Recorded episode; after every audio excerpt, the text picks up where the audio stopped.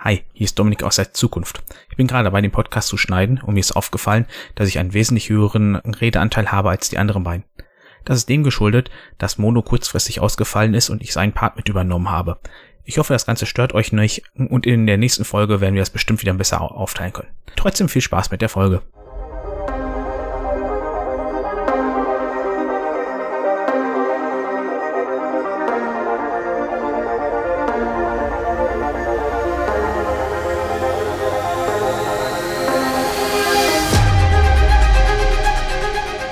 Herzlich willkommen in der Brettspielgalaxie. Heute sind neben mir dabei einmal der André und ein Gast haben wir uns dazu geholt, den Jens. Hallo Jens. Ja, hallo Dominik. Ähm, ja, besten Dank für die Einladung, dass ich hier sei, dabei sein darf. Ähm, ja, mal schauen, was ich dazu beitragen kann. Ja, da schauen wir mal. Ähm, André, willst du auch noch kurz ein paar Worte sagen? Ja, ich wollte auch Hallo sagen. Du hast mich ja schon fast abgebrochen, bevor ich alles sagen ja, ich kenne aber schon alle. ja, Gast first, das ist immer, äh, ist die Höflichkeitsform. Ja. Nee, alles gut. Ja, mir geht's gut. Schön. Wunderbar. Ja, wir nehmen ja heute auf, wo auf einmal die Welt wieder aufgetaut ist. Äh, keine minus 13 Grad mehr morgens, äh, sondern irgendwie auf einmal Plusgrade, ganz ungewohnt. Hm. Jo, ansonsten, was haben wir heute vor? Wir wollen über Brettspielzubehör reden. Und da einfach alles Mögliche, was uns einfällt, wollen wir mehr oder weniger qualifiziert uns zu äußern. Aber bevor wir da mit starten, wollte ich noch kurz auf unseren Discord-Server hinweisen. Wer daran Interesse hat, dazu zu stoßen, um uns Feedback zu geben, Vorschläge etc., ähm, die Einladung dazu findet ihr in den Show Notes. Ein paar Leute sind auch schon eingetrudelt und ein paar schöne Ideen wurden schon uns herangereicht. Und dann mache ich Ende Februar noch ein Brettspielwochenende. Äh, das haben vielleicht ein oder anderen schon mitbekommen. Wer da Interesse dran hat, kann sich auch einfach bei mir melden über äh, Twitter, über den Discord, über E-Mail. Einfach kontaktieren, dann lasse ich euch ein paar Infos dazukommen. So, jetzt quasi der höfliche Teil oder der förmliche Teil abgeschlossen. Und dann würde ich jetzt sagen, stellt sich erstmal der Jens genau vor, weil nur mit Jens, vielleicht kann man den ja doch irgendwoher kennen. ja, genau. Ja, wo kann man mich erkennen? Ähm, ja, ich habe einen kleinen Instagram-Account, der der Spielefuchs. Und ich bin auch bei uns hier im örtlichen Brettspielcafé zwischendurch mal ähm, Spieleerklärer. Und jetzt auch neuerdings äh, mache ich auch das Pubquiz. Das moderiere ich einmal im Monat und hatten wir letzten Monat sogar auch eine Brettspiel-Edition. Also nur Fragen Richtung Brettspiele. Ja. Und wer da jetzt eins und eins zusammenzählt äh, oder uns und die Spielträumers gehört hat und sich da auch wundert, da gab es doch auch Berichte über dieses Quiz, der hat richtig kombiniert. Es geht um das Gleiche. ne? Ja, genau, das ist es. Ja, also sprich in Osnabrück im, um dem Umland treibt der Jens sein Unwesen. Jo. Und warum haben wir den Jens dazugeholt? Ähm, bei, den Jens habe ich beim Weiterspielen äh, von den Spielträumers kennengelernt. Und da ist mir aufgefallen, dass für sein Arche Nova ein wunderbares 3D-Druck-Inlay dabei war. Und da dachte ich mir, das passt doch hervorragend, da auch jemand mit zu dem Podcast mit dazu holen, der sich mit 3D-Druck ein bisschen auskennt, um das so ein bisschen zu erläutern oder sowas. Ähm, ja, also was haben wir überhaupt genau vor? Also wir wollen halt über äh, Insights sprechen, Würfeltürme, Schalen, Ressourcen, alles mögliche, was uns einfällt. Und dann würde ich sagen, bevor wir damit wirklich genau durchstarten, kann der Jens vielleicht so einen kleinen Eindruck oder Einblick mal in den 3D-Druck geben. Ja, der 3D-Druck. Also wenn man ähm, genug Zeit hat, kann man sich damit befassen. Ähm, da, wenn man sich so einen 3D-Drucker holt, den man in der Regel erst nochmal zusammenbauen muss, dann muss man den richtig einstellen. Und das ist auch eine, eine Kunst für sich, dass man das Bett richtig levelt, da muss man die richtige Temperatur haben, passend zum Filament. Das ist schon nicht ganz ohne, also es ist nicht mit dem normalen äh, Papierdrucker, den man zu Hause hat, zu vergleichen, sondern da steckt schon ein bisschen mehr Arbeit dahinter. Dann gibt's halt verschiedene Varianten. Ähm, normalen 3D-Drucker mit PLA-Filament, wo man vielleicht kleine Schälchen, Boxen oder auch Inlays drucken kann. Oder wenn man dann den Resindrucker hat, da kann man auch kleine ja, Miniaturen drucken. Das ist dann so eine Art Harz, was man da mit UV dann äh, beleuchtet und dann wird es dann hart. Das geht mit den anderen nicht oder nur in einer schlechteren Qualität, dass sich das nicht so lohnt? Ja, ähm, also der normale PLA-Drucker, ähm, da kann man Inlays mit drucken, kleine Kästchen, aber richtige Figuren, detailgetreu, das, das klappt mit denen nicht. Okay, da, da braucht man schon den anderen. Das geht dann eher in Richtung äh, Kunststoffklumpen. Sozusagen, ja, genau. Okay. also so ein Miepel kriegt man hin. Ja. Wenn du jetzt sagst, äh, Inlays oder Insets kann man drucken, ähm, wie groß kann denn da ein so ein Teil maximal sein? Weil ich denke mal, der Bauraum von so einem Drucker ist ja auch begrenzt. Ja, genau, das hat halt was mit dem Druckbett zu tun, wie groß der ist. Also meiner ist 30 mal 30, da kriegt man schon so, so einiges hin. Hm. Also kann man ja im Grunde diese typische 30 mal 30 Schachtel konnte man mit einmal im Idealfall drucken. Wahrscheinlich klappt das auch nicht ganz, weil man ja Lücken zwischen den Teilen lassen muss etc. Ne? Ja, genau. Also die ganzen Inlays oder Inserts Kästchen macht man dann alle nach und nach dann. Hm. Und die Geschwindigkeit, die habe ich mal gesehen bei einem Drucker, die war ja jetzt auch nicht mit so einem normalen Papierdrucker zu vergleichen. Also ich habe da ja nicht mein Insert dann innerhalb von ein paar Minuten gedruckt. Nee, das stimmt. Also jetzt auf das äh, besagte Arche Nova äh, Inlay, das hat mich fast eine ganze Woche ge, ge, ja, verlangt. Also das ist ja schon Zeit sozusagen. Hm. Ähm, und wahrscheinlich auch dann relativ kostenintensiv, wenn man halt die Stromkosten und das Filament berücksichtigt, oder? Ja, genau. Also ähm, Arche Nova ist jetzt anderthalb Kilo schwerer geworden. Ähm, das, das ist schon einiges mhm. auf jeden Fall, was da an Filament durchgegangen ist. Ja. Und wo bekommt man so die Unterlagen dazu her? Designst du die selber oder gibt's die von anderen Leuten zur Verfügung gestellt irgendwo? Ja, also man kann auch, wenn man es kann, selber designen. Ja, ansonsten gibt's genug Plattformen, wo man sich solche Sachen dann auch kostenlos herunterladen kann, halt für den Eigengebrauch, halt nicht mhm. für den Kommerz. Also wenn ich es verkaufen möchte, dürfte ich es halt nicht, aber für den äh, privaten Gebrauch kann man sich die da ganz normal runterladen. Ja, sehr cool. Also du gestaltest dir dann deine Spiele so ein bisschen selber und individualisierst die SEO, wie es dir dann halt passt. Ne? Genau, hat halt den großen Vorteil mit dem Auf- und Abbauen. Das geht halt deutlich schneller. Hm. Jo. Ich glaube, dann mittlerweile ist ja auch nur noch Tütchen in diesen ganzen Spielen drin. ja, das stimmt. Oder irgendwie ein so ein Pappkreuz, was damit du ein äh, vier Viertel hast. Erstaunlich. Ja, genau. Vier Viertel und nicht mehr und nicht weniger. Ja, Andreas, du sonst noch Fragen bezüglich 3D-Druck?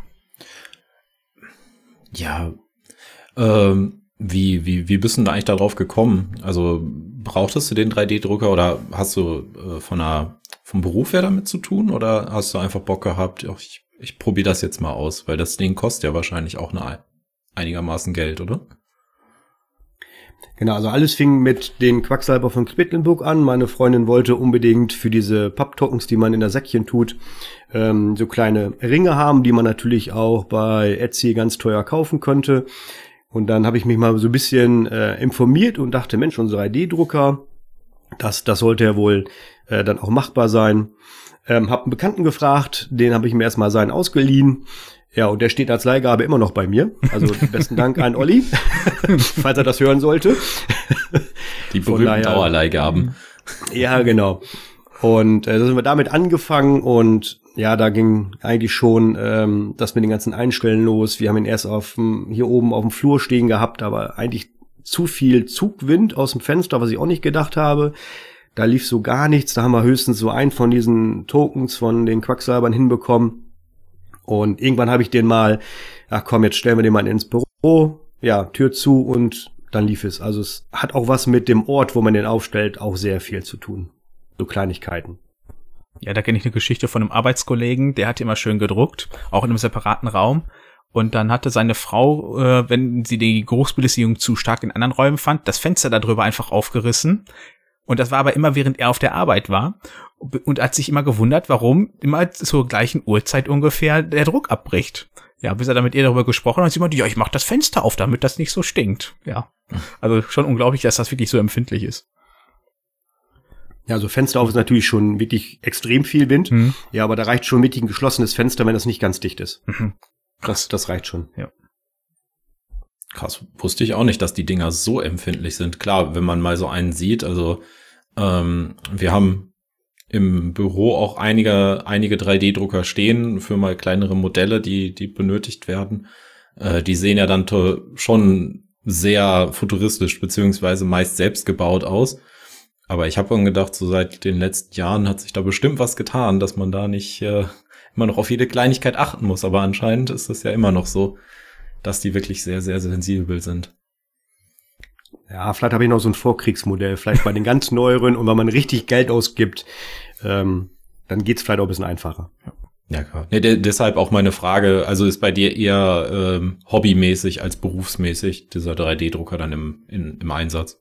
Ja, genau. Also beruflich mache ich da gar nichts mit, sondern wirklich nur privat, wenn man ähm, wirklich mal einen kleinen Token-Schälchen machen möchte oder solche Geschichten. Ja gut, dann würde ich mal sagen, schließen wir den Infoteil des 3D-Drucks mal ein bisschen ab. Und dann kommen wir mal darüber, was wir denn sonst so haben. Also Anfang würde ich gerne mit Insatz. Da gibt's ja auch diverse Varianten. Natürlich die 3D-Druck, wie wir gerade schon angedeutet haben. Ansonsten habe ich noch welche aus Holz und Formcore bei mir zu Hause. Und natürlich die, die dann halt beim Spiel mit dabei sind, diese typischen Tiefziehteile. Ähm, bastelt ihr euch auch schon mal selber welche oder, also außer jetzt 3D-Druck? Ja, mit diesem Formcore habe ich mal angefangen, aber da bin ich anscheinend ähm, zu hundertprozentig. Das war ähm, nicht so meins, wo ich gesagt habe, dass ich das jetzt auch wirklich da reinpacke und dann vielleicht auch andere Leute sehen's. Das, das wollte ich dann zu sehr genau haben und dann war es dann nicht so ganz winklig.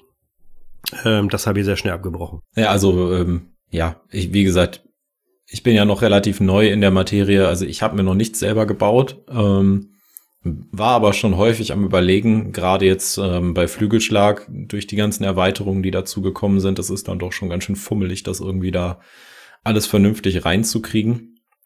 Hab mich aber noch nicht so wirklich dran getraut. Auch einfach, weil ich ja jetzt nicht unbedingt der Techniker bin und habe auch schon zwei linke Hände. Deswegen äh, hat man da doch schon eher sich mal auf den einschlägigen Plattformen wie jetzt eBay oder Etsy umgeguckt, aber da erschreckt man dann doch schon manchmal, wie teuer die Dinger sind. Also lassen, lassen sich die ein, dann einige Leute auch wirklich gut bezahlen. Ja, das auf jeden Fall. Also ich hatte mir mal zwei Stück aus Holz gekauft. Die haben auch jeweils irgendwie um 40 oder 50 Euro gekostet. Und dann dachte ich mir irgendwann, nee, also einmal wurde mir die Schachtel viel zu schwer dadurch, weil Holz ist ja logisch, das wiegt ja nun mal was. Ähm, wobei Holz ist ja auch nicht, das ist ja irgendwie so Pressspan-Zeugs, was dann ausgelasert wird. Und dann habe ich äh, diese Formcore-Sachen gefunden. Ähm, hier nochmal kurz zur Erklärung, was Formcore ist. Das ist im Grunde Schaumstoff in der Mitte und außen ist dann einfach nur so eine Pappe drauf ge äh, geklebt. Und das gibt's in drei, fünf oder keine Ahnung was für Millimetern. Drei und fünf werden im Regelfall dann genutzt zum Basteln. Und dann habe ich damit halt angefangen und habe für ein paar Spiele was gebastelt und bin damit auf jeden Fall anscheinend zufriedener mit meiner Leistung als Jens gewesen, äh, weil ich äh, nutze die nach wie vor.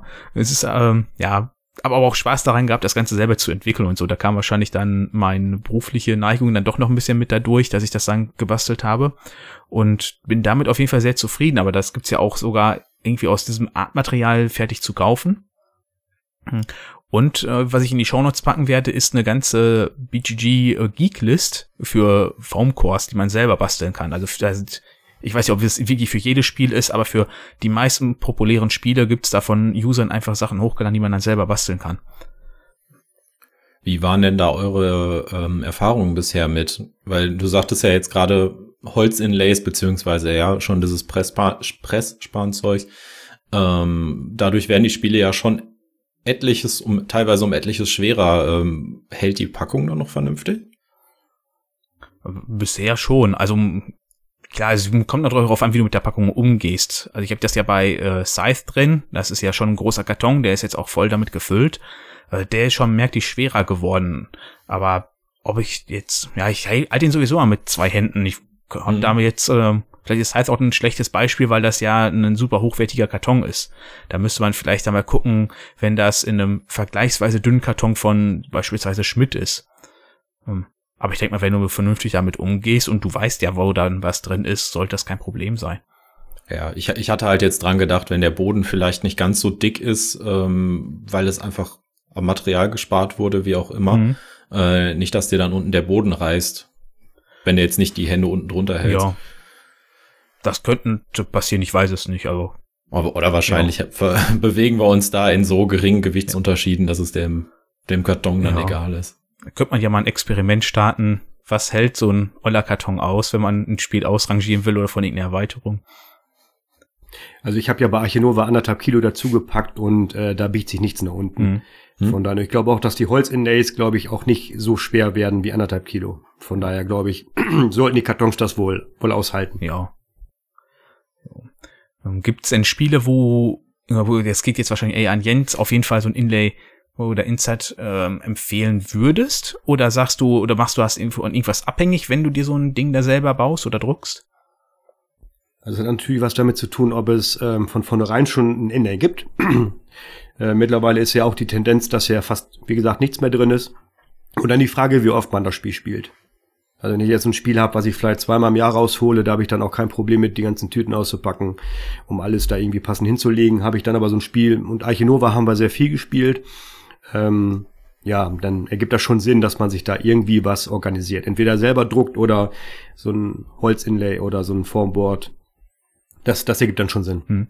Ja, also die gleiche Richtung bin ich auch immer gegangen. Wenn ich gemerkt habe, bei dem Spiel lohnt sich das, weil der, die Aufbauzeit doch recht hoch ist und wir das häufig spielen, dann habe ich das auch immer gebastelt.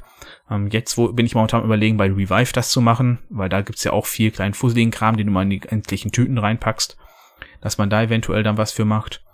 Ähm, ja, ansonsten halt ähm, auch abhängig davon. Du meintest ja, es gibt ja viele, die jetzt eher gar nichts mehr drin haben. Ich finde, es gibt eher so zwei Welten. Die einen gehen dahin möglichst wenig und die anderen sagen, ich, ähm, ach, da geht so ein dickes Tiefziehteil mit da rein. Wo ich da leider vielfach finde, ähm, das hätte man sich besser gespart, weil die nichts taugen. Ja, das kommt immer drauf an. Also zum Beispiel Spirit Island ist ja auch ein schönes äh, Teil drin, mhm. aber sobald man eine Erweiterung hat, äh, funktioniert schon nicht mehr. Ja. Ja, das ist dann ärgerlich. Also welches ich mal da gerne hervorhebe, ist zum Beispiel das von Parks. Das ist ja super gemacht dafür, da passt alles wunderbar rein, aber halt keine Erweiterung mehr. Und auf der anderen Seite steht ja auch gerade hier hinter mir die kleine Infinity Box von Anachrony. Da gibt zum Glück halt alles einfach schon drin, aber auch mit einem grandiosen Insert wirklich was fertig ist. Aber dafür hast du auch eine riesen Box einfach. Und als Negativbeispiel momentan finde ich ja Marrakesch. Ein extrem hochpreisiges Spiel, wo gar nichts drin ist an den Ah, das das finde ich ja. dann schon wirklich schon schade, wenn man wirklich so viel Geld ausgibt, ähm, dass da nicht mal eine Pappe drin ist. Das liegt auch bei 120 Euro oder irgendwie sowas, ne? Ja, also das äh, normale Classic irgendwie bei 90, 100, genau. Ja. Ja, das ist dann schon bald unverschämt, wenn man da so agiert, ne? Wobei mir fällt gerade auch noch spontan ein Negativbeispiel ähm, ein. Ich habe vor Jahren mal ähm, ja so eine größere Box für Munchkin geschenkt bekommen also wirklich eine extra Box, um die ganzen Spiele zu irgendwo da drin aufzubewahren, die ganzen Erweiterungen und so weiter. Und im Endeffekt ist es einfach nur ein, ein großes Tiefziehteil mit ein paar Fächern. Also du kannst nicht mal vernünftig jetzt irgendwie Spiel von Spiel unterscheiden, sondern du hast einfach ein paar Reihen. Ich meine, Dominik, du hattest, glaube ich, das ja auch schon mal bei mir ja, gesehen. Ja, das hattest du mal Box, gezeigt, ne? ja. Ähm, und ich, das Ding hat, glaube ich, auch bestimmt 30, 40 Euro gekostet. Mhm. Ich weiß es jetzt nicht mehr. Und dafür ist es dann doch auch schon das hätte ich wahrscheinlich auch selber besser hingekriegt. Ja, das ist immer ärgerlich, wenn, ja. Im Grunde können wir es nicht ändern. Wir können dann eventuell da mal den Verlag darauf hinweisen, dass das nicht vielleicht die optimalste Lösung ist. Ob es was bringt, keine Ahnung. Aber ich habe jetzt letzte Woche zum Beispiel ganz frisch ähm, das Karal bekommen von Funtails. Ähm, ja, da ist schon eine E-Mail rausgegangen von mir heute, wie unzufrieden ich mit dem Insert da bin. Also damit alles in den Karton passt, muss ich dann diese Auflage, die da drin ist, so ein durchsichtiges Teil rausnehmen und dann noch ein Teil unten unter dieses ganz andere Tiefziehteil packen, damit alle Pappsachen so drauf liegen, dass der Deckel vernünftig schließt, weil mein innerer Monk mag es nicht, wenn das übersteht einfach. Das ist vielleicht jetzt auch äh, mir mitgeschuldet, aber ich denke mir, wenn ich ein Insert da reinmache, ein Tiefziehteil, was ja Geld in der Entwicklung kostet und in dem Werkzeugding, weil das ist ja kein kleines Teil. Äh, warum macht man sich nicht die Mühe, macht's vernünftig. Weil da, da sind wieder ein paar Ecken da drin, da kannst du Zeugs reinpacken, brauchst du aber gar nicht. Auf der anderen Seite stapeln sich die Sachen dann oben. Das finde ich halt immer ein bisschen unverständlich. Ja, genau davor hatte ich jetzt eigentlich auch bisher immer so ein bisschen Angst. Gut, das ist jetzt ein Insert oder ein Inlay, was schon vom Spiel her dabei ist. Aber wenn man sich so eins äh, kauft, gerade wenn dann noch zusätzliche Erweiterungen mit reinkommen, dass dann die Packung einfach nicht mehr zugeht, also die Box mhm. einfach nicht mehr zugeht. Und also ist jetzt nicht mein innerer Monk, äh, sondern ich hätte eher ein bisschen Schiss, dass, dass es mir aus der Hand rutscht oder wie auch immer. Mhm. Also, dass es mal einmal nicht richtig packst, nicht drauf achtest und es sieht halt auch einfach nicht schön aus. Ja, also, also weiß nicht, deswegen, ich bin diesen, den Inlays dann immer noch so ein bisschen zwiegespalten. Also zum einen, ich find's, find's genial, dass mhm. man, dass es da auch so eine Community gibt, gerade jetzt bei, bei äh, Boardgame Week, die ähm, den Betra Beitrag, den du mir auch mal gezeigt hast. Mhm. Ähm, aber gleichzeitig hm, weiß ich nicht.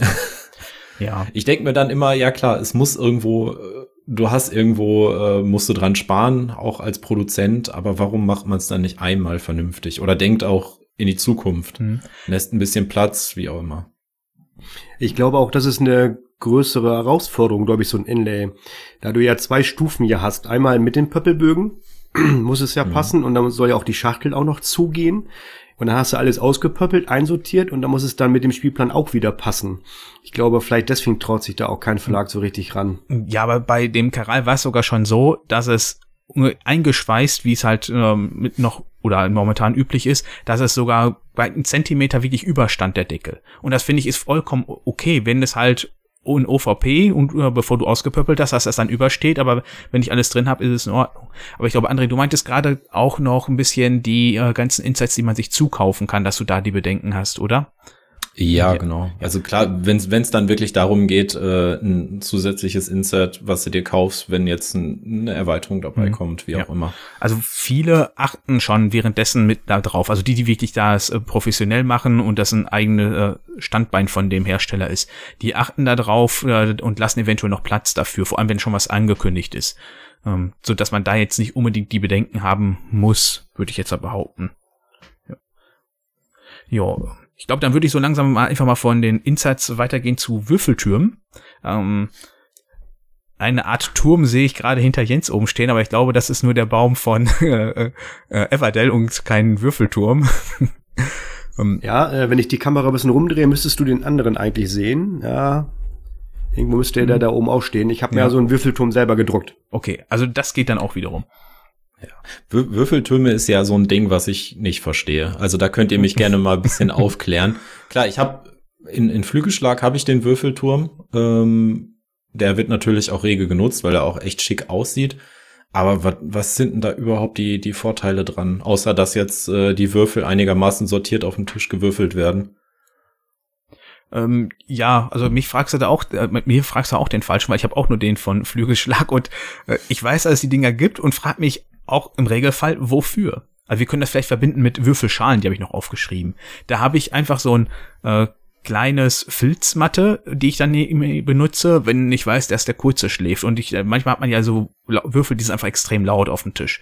Dann nutzen wir die einfach. Dann äh, würfeln wir da drin. Oder wenn du, je nachdem, wenn du im Urlaub bist und du hast gerade nicht so viel Platz, damit du halt relativ begrenzten Raum hast. Da finde ich diese Würfelschalen, die kann ich noch nachvollziehen. Vor allem, wenn ein dieses Geklacker auf die Nerven geht. Aber jetzt ein Würfelturm, ob ich dadurch bessere oder unverfälschtere Ergebnisse erziele, keine Ahnung. Ja, wie, wie gesagt, also Würfelschalen bin ich voll dabei. Ähm, Gerade auch, wenn du jemanden am Tisch hast, der einfach nicht würfeln kann. Wo ich mich auch manchmal nicht von freisprechen darf. Wie kann man denn nicht mal wieder- würfeln können? Ja, das, ich kenne Leute, da fliegt immer wieder ein Würfel vom Tisch. Ach, so meinst Dann du das, okay. wird so extrem gewürfelt, dass dann der, der komplette Tisch genutzt Mhm. wird. Klar, ich darf mich da auch manchmal nicht von freisprechen. Äh, wie du ja weißt, bin ich auch manchmal so ein bisschen tollpatschig. Äh, deshalb sehe ich Würfelschalen vollkommen, finde ich vollkommen in Ordnung. Vor allen Dingen, die kannst du ja auch schön, schön klein zusammenfalten meist. Aber wie gesagt, Türme ist bei mir wirklich keine Ahnung. Ja, Deswegen, glaub, vielleicht kann Jens nur uns die- aufklären. Ich glaube, das ist nur die dekorative Geschichte, glaube ich, wo man so Würfeltürme hat. Wahrscheinlich werde ich mich jetzt in der Community total unbeliebt machen, weil da viele drau- drauf stehen. Aber für mich war es halt so eine Schlosstreppe, die ich mir da gedruckt habe mit so einem durchsichtigen Rohr, wo man halt sehen kann, wie die Würfel da darunter fallen können. Ich habe es im Spiel noch nie genutzt. Das steht bei mir oben auf dem auf dem äh, Spieleregal und ist wirklich nur für die Optik. Hm. Konntest du den in einem Teil drucken? Nee, das waren ähm, der obere Teil, die Treppe, ähm, der untere Teil, wo die Treppe drauf sitzt und dann noch vorne so einen kleinen Vorgarten, wo Hm. die Würfel dann rauskommen. Okay. Also es waren vier Teile. Ja. ja. Das wäre ich jetzt fasziniert gewesen, wenn man das äh, mit so einem Heimdrucker mit einem Teil hätte machen können. Ja, hätte man machen können mit viel Stützstruktur, damit es dann auch hält, weil so ein Drucker kann halt nicht in der Luft drucken. Mhm. Ähm, das ist natürlich mega viel ähm, ja, Druckmaterial, was man nachher wegschmeißt. Okay. Jo. Ähm. Was, also wie eben haben wir ja bei den anderen Insights ein bisschen über Preise gesprochen, zumindest dass die Holzsachen so um die 40, 50 liegen. Ich glaube auch 3D-Druckteile, wenn man die kauft und äh, wahrscheinlich auch selber druckt, wird das ähnlich liegen. Ähm, die Formcore-Sachen sind dagegen spottbillig, weil da kriegst du so eine Platte in DIN A A2-Format, also ja doppelt so groß wie ein DIN A3-Blatt oder viermal so groß wie ein DIN A4-Blatt, äh, damit man sich das hier so halbwegs vorstellen kann. Die kosten fünf Euro und da kriegst du aus vielleicht zwei Platten so ein ganzes Insert dann gebastelt. Wenn je nachdem, was du auch bastelst, auch äh, noch viel mehr. Also die sind wesentlich günstiger. Bei Würfeltürmen und Schalen weiß ich das gerade gar nicht, aber ich glaube, die halten sich kostenmäßig noch in Grenzen, oder? Ja, also im Vorfeld zu dem Podcast habe ich natürlich ein bisschen recherchiert, ähm, wo ich da aber Würfeltürme auch gefunden habe bis Ende offen. Also gerade wenn es dann wirklich in die sehr, sehr dekorativen Dinge reingeht, wo ich dann auch gedacht habe, sieht schon geil aus. Das ist äh, gar keine Frage. Ähm, da war wirklich, da waren aber auch noch Preise dabei, die gingen dann auch weit über 50, 60 Euro hinaus. Krass. Aber da war es dann halt auch wirklich die, die, äh, also das waren wirkliche Kunstwerke. Hm. Also ich habe auf der ersten Spiel, wo ich gewesen bin, habe ich welche aus Mahagoni gesehen. Da hast du auch locker 400, 500 Euro gezahlt für so einen Würfelturm. okay, Und gut, ich habe ich hab jetzt nur nach welchen in Kunst, aus Kunststoff geguckt. Ja, ja, äh, überall gibt's Leute, die es übertreiben, ne? Ähm, was hattest du denn da jetzt äh, für Sachen gesehen, wo du meinst, die sehen so gut aus, André?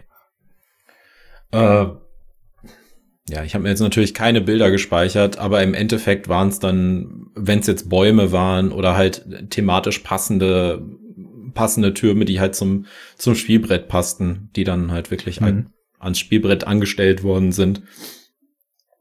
Ja, können, kann ich mal ein paar Bilder raussuchen, kann ich im, äh, im Discord mal nachreichen, was ich da alles so gesehen jo. hatte. Ähm, wie gesagt, also ich fand's sehr, sehr schick, was da teilweise gebaut wurde. Das meiste wahrscheinlich dann auch in, in Handarbeit oder in Eigenarbeit. Mhm. Ähm, aber wie gesagt, ich, ich suche die Bilder raus und hänge sie mal ins Discord rein. Ja, sehr cool. Ich kann auch mal versuchen, die in die Shownote zu packen. Irgendwie soll das funktionieren. Vielleicht kriege ich da, ich kleiner Technik-Gastheniker, das noch hin. Mal schauen. Äh, manchmal haben die Würfeltürme aber auch Funktionen, wenn ich jetzt mal wieder Marrakesch erwähnen darf. Ich weiß nicht, habt ihr schon gespielt? Nee, aber stimmt, da sollen ja diese Cashis manchmal drin hängen bleiben oder so, ne? Genau, also ich sag mal, wenn man da 100 reinwirft, bleiben vielleicht mal zwei hängen. Hm. Das ist jetzt nicht so, dass da dauernd was hängen bleibt, aber damit hat der Würfelturm schon wieder eine kleine Funktion. Ja. ja. Und also nicht nur der dekorativen hm. Geschichte. Ja. Stimmt, da hatte ich mal Factory 42, äh, da war das genauso. Ähm, das ist leider ausgezogen, weil das war irgendwie für zwei Spieler nicht so geil und wir dann doch irgendwie meistens zu zweit spielen. Ähm, aber da war das auch so. Aber da hat das wirklich funktioniert, dass was drin hängen blieb, weil da waren die Platten, da hat man gesagt, ja, da ist ja irgendwas dazwischen als ja, Widerstand und sonst hat das ja alles strägen, damit alles rauspurzelt und da waren das wirklich einfach nur ähm, Holzplatten, die gerade sind, sodass wirklich was drauf liegen bleiben kann. Das ist natürlich dann recht banal gelöst. Genau, ist bei Marrakesch auch, dass diese Bögen auch in, in gerader Ebene. Und da habe ich mir sagen lassen, wenn man die mit der rauen Seite nach oben hin einbaut, dann bleibt auch mehr hängen. Ja, das hat mir der äh, Stefan auch, äh, also Stefan Feld, äh, gesagt, als ich ihn in Essen interviewt hatte. Ähm, da hatte ich ihn nach der Aufnahme noch darauf angesprochen. Er sagte da mir genau das Gleiche, dass das zu ein bisschen anderen Ergebnissen führt. Ähm, ich kann es euch mal auch mal kurz in die Kamera halten. Sieht mhm. der Podcast-Hörer natürlich nicht, aber so in die Richtung meinte ich das. Das ist jetzt zum Beispiel ein Würfelturm für Dungeons and Dragons, der, äh, ah, ich halte es mal ein bisschen zurück, in der mhm. Form von einer Treppe äh, aufgebaut ist. Ähm, ja, wirklicher Turm. ja, ohne, ohne das Plexiglas drumherum. Ja. Und es, es sieht halt, äh, es ist, es ist, glaube ich, Kunststoff. Ähm, aber das, sowas meinte ich halt, das finde ich dann schon, schon handbemalt und so weiter, sieht schon sehr, sehr ja. wertig aus. Und der, der liegt jetzt gerade bei einem Preis von 65,59 Euro runtergesetzt von 93 Euro. Ja, also die in die Richtung, genau, in die Richtung meinte ich das. Also das ist jetzt zum Beispiel bei Etsy gewesen, wo ich dann sage, das ist dann doch schon, äh, das ist dann doch schon cool oder so. Also meist sind halt dann die, die Würfeltürme für Dungeons Dragons, das ist so ein, so ein Eistotenkopf oder so. Aber wie gesagt, ich mache mal ein paar Fotos und äh, pack sie in die, ja. in den Discord. Gut. Ja, dann würde ich sagen, ähm, ja, Würfeltürme als kleines Resümee gibt es anscheinend sehr viele, sehr schöne. Ähm, die Sinnhaftigkeit haben wir jetzt noch nicht so festgestellt, im Gegensatz zu den Würfelschalen. Ähm, ja, bei den Würfelschalen habe ich auch welche nur gefunden, die sehen halt mit unterschiedlichen Motiven, die sehen halt toll aus. Im Regelfall haben die ja immer an den Ecken so ein bisschen Druckknöpfe, dass man die halt hochklappt und nach dem schon auseinanderlegt, damit man eine dünne Matte einfach nur hat. Hm, dann äh, gibt's ja noch, wo wir bei Würfelschalen auch gerade noch sind, äh, Ressourcenschälchen. Also wo man die dann natürlich äh, schön reinpacken kann. Äh, da geht auch 3D-Druck garantiert auch wieder Jens, oder? Ja, da haben wir auf jeden Fall einige ähm, so Ressourcenschalen und auch zusätzlich so, so Kartenhalter, die man direkt davor hat. Wenn man irgendwie doch was mit Deckbuilding macht, dann kann man seine Karten dort ähm, ja reinstecken und hat zusätzlich dann noch Platz für Ressourcen. Ja, ja äh, das habe ich auch schon gesehen und ähm, ich hatte mir als allererstes irgendwann einfach gedacht, äh, du kaufst dir mal schöne aus Bambus. Ja, bin überall her rumgelaufen und habe nie solche Bambusschälchen einfach gefunden. Und dann dachte ich mir, gut, dann musst du sie jetzt halt äh, selbst in Anführungsstrichen herstellen. Ich habe mir dann einfach Joghurtbecher genommen, außen diese doofe Folie abgemacht und waren es einfach weiße Kunststoffbecher. Ähm, sie waren funktional, beschreibe ich sie mal so. Optisch ist das natürlich auf dem Tisch jetzt nicht gerade das Schönste. Aber es ist natürlich so ziemlich die einfachste Möglichkeit, sowas zu machen. Ne? Hm. Ansonsten habe ich mir dann jetzt vor ein paar Monaten welche geholt. Die sind aus äh, Massivholz graus gefräst. Die sind natürlich sehr edel, aber die passen halt, da die auch ebenfalls aus Eiche sind, wunderbar auf unser Eiche Massivtisch. Ähm, von daher, äh, ja, als ich die gefunden hatte, äh, wurden die dann direkt gekauft. Das sind auch welche, die kannst du einzeln, dass du also nur so ein Schälchen hast, im Doppelpack, dass direkt zwei ineinander sind oder im Dreierpack. Allerdings ohne irgendwelche Kartenhalter mit da dran oder sowas. Aber ansonsten finde ich äh, die schon, gerade wenn man ein Spiel hat mit vielen Ressourcen, doch sehr schön und hilfreich. Klar, es funktioniert auch alles ohne, aber irgendwie ist man ja manchmal so doof und meint, man braucht sowas. Ja, wenn man doch dann wieder die Wolle und das Holz rüberreichen möchte, dann, dann ist das natürlich etwas einfacher. Ja, das stimmt natürlich. Ja, also ich würde dir widersprechen, wo du jetzt sagst, manchmal ist man so doof und möchte sowas. Also ich finde das vollkommen legitim, ähm, so Würfel oder so, so Ressourcenschälchen zu haben. Äh, wie gesagt, im Vorfeld zu dem, zu dem Podcast heute haben wir ja auch schon einmal drüber gesprochen. Da hast du mir ja dann äh, auch gesagt, dass es ähm, auch Hersteller gibt oder Produzenten gibt, die direkt äh, Ressourcenschälchen dabei packen weil ich ja auch gesagt habe, warum macht das, warum macht man das nicht von vornherein? Ich kenne es jetzt nur bei Flügelschlag, dass so mhm. kleine Schälchen dabei sind. Und ähm, ich denke mir halt auch, warum, warum packt man es nicht dabei? Also so, so teuer ist das dann wahrscheinlich auch nicht, wenn man sie jetzt wirklich aus, aus günstigem Kunststoff macht, eben als, als kleines Gimmick dazu. Ja. Weil es ist, das, die, die, die Ressourcen fliegen nicht auf den Tisch rum, gerade bei ressourcenreichen Spielen jetzt. Ich glaube, das ist einfach der gleiche Grund wie für viele andere Sachen, warum sie nicht mit dabei sind, einfach die Kosten. Weil es fängt ja einfach mit einer Kleinigkeit an und du musst bedenken, im Grunde, alles, wofür der Hersteller Betrag X bezahlt, ist hinter bei der UVP mindestens das Dreifache. Und also auch wenn diese doofe Schälchen hinterher nur 50 Cent sind, äh, zahlen wir dann für ein so ein Schälchen hinterher wegen mir dann 1,50 mehr. Und da kommt halt eins zum anderen. Und da bist du auch schnell bei einem Punkt, wo es halt viele Spieler gibt, die dann doch keinen Wert darauf legen. Ähm, aber was du eben angedeutet hast von Flügelschlag, also Stonemeyer Games ist auch der einzige Verlag, von dem ich die bisher kenne, dass da solche Schälchen direkt mit dabei sind. Kennst du noch welche, Jens? Wo direkt Schälchen dabei sind. Ja, Parks hatten wir schon erwähnt. Ansonsten gucke ich gerade mal so links, rechts hier mal überall. Ne, müsste ich jetzt auch nicht direkt. Ne. Ja. Ja. Also ansonsten, ich glaube, wir sind uns einig, dass die dann doch ein schönes Gimmick sind. Vor allem, wie Jens meinte, ähm, kannst du mir erstmal eben rüberreichen. Dadurch kann man natürlich auch ziemlich einfach äh, sich einfach zwei Schälchen machen mit einer Ressource und die stellt man auf jede Tischseite, damit es einfacher zu reichen ist. Und was ich eben noch äh, schön finde, ist, wenn du das Spiel abbaust, du kippst einfach eben in deinen Zipbeutel wieder alles rein. Ja, oder im besten Fall, je nachdem, was für Schälchen du hast, machst das Schälchen einfach zu. Genau. Und packst es in deine ja. Box rein. Ja. Wobei ich habe ja auch ein paar Insatz ge gebastelt. Das wird vielleicht bei Jens äh, genauso sein. Die habe ich dann auch so gestaltet, wenn ich weiß, da sind Ressourcen bei, dann habe ich das so gestaltet, dass die Ressourcen ich in so einem Schälchen direkt auf den Tisch stellen kann, dass das da drin bleibt, dass ich das gar nicht erst rausholen muss. Das ist natürlich dann optimal. Ja, war ja bei dem Archinova Inlay auch, dass man das alles gleich schon, weil wir das vier zu zweit gespielt haben, dass man das immer schön zu zweit aufteilen konnte. Hm. Jeder hatte so zwei kleine Inlays dort, ähm, wo das Material drin war und schon ähm, war wieder praktisch. Ja. Ja, also im Grunde erleichtert einem so ein bisschen das Leben. Ähm, muss natürlich jeder selber wissen, welcher Form man das dann haben möchte oder nicht. Gibt halt auch Vor- und, Vor und Nachteile, wenn man jetzt aus Formcore, ist halt leicht, günstig, mhm. dafür natürlich ein bisschen dicker, das heißt, nimmt wieder Platz in der Schachtel weg. Holz ist natürlich etwas schwerer, dafür ein bisschen teurer, dafür aber auch weniger Platz in der Schachtel. Das heißt, man hat wieder mehr Platz für, für Material. Ja, aber ich glaube, die drei Millimeter Holzdicker hast du auch so, weil Formcore wird ja vielfach auch mit drei Millimetern gebastelt. Und ich glaube, so viel dünner ist ja, das, das stimmt, Holz ja. auch nicht mehr, ne? Ja, das stimmt. Ich glaube, auch beim 3D-Druck kommst du nicht viel unter drei Millimeter, oder? Also theoretisch natürlich schon, aber mit der Stabilität dann nicht, oder? Muss ja auch halten, genau. Ja, ja das bringt ja nichts. Ähm, wenn wir jetzt schon beim Halten sind, ähm, würde ich als nächstes einfach mal zu Minis, also die ganzen äh, 3D-Figuren, äh, die mit so dabei sind. Da hattest du ja eben auch angedeutet, dass man sich die selber drucken kann.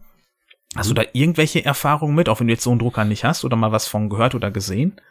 Nee, mein Bekannter, von dem ich mir den ja ausgeliehen habe, ähm, der hat so einen Resinendrucker und mit dem habe ich auch eine Gloomhaven-Gruppe.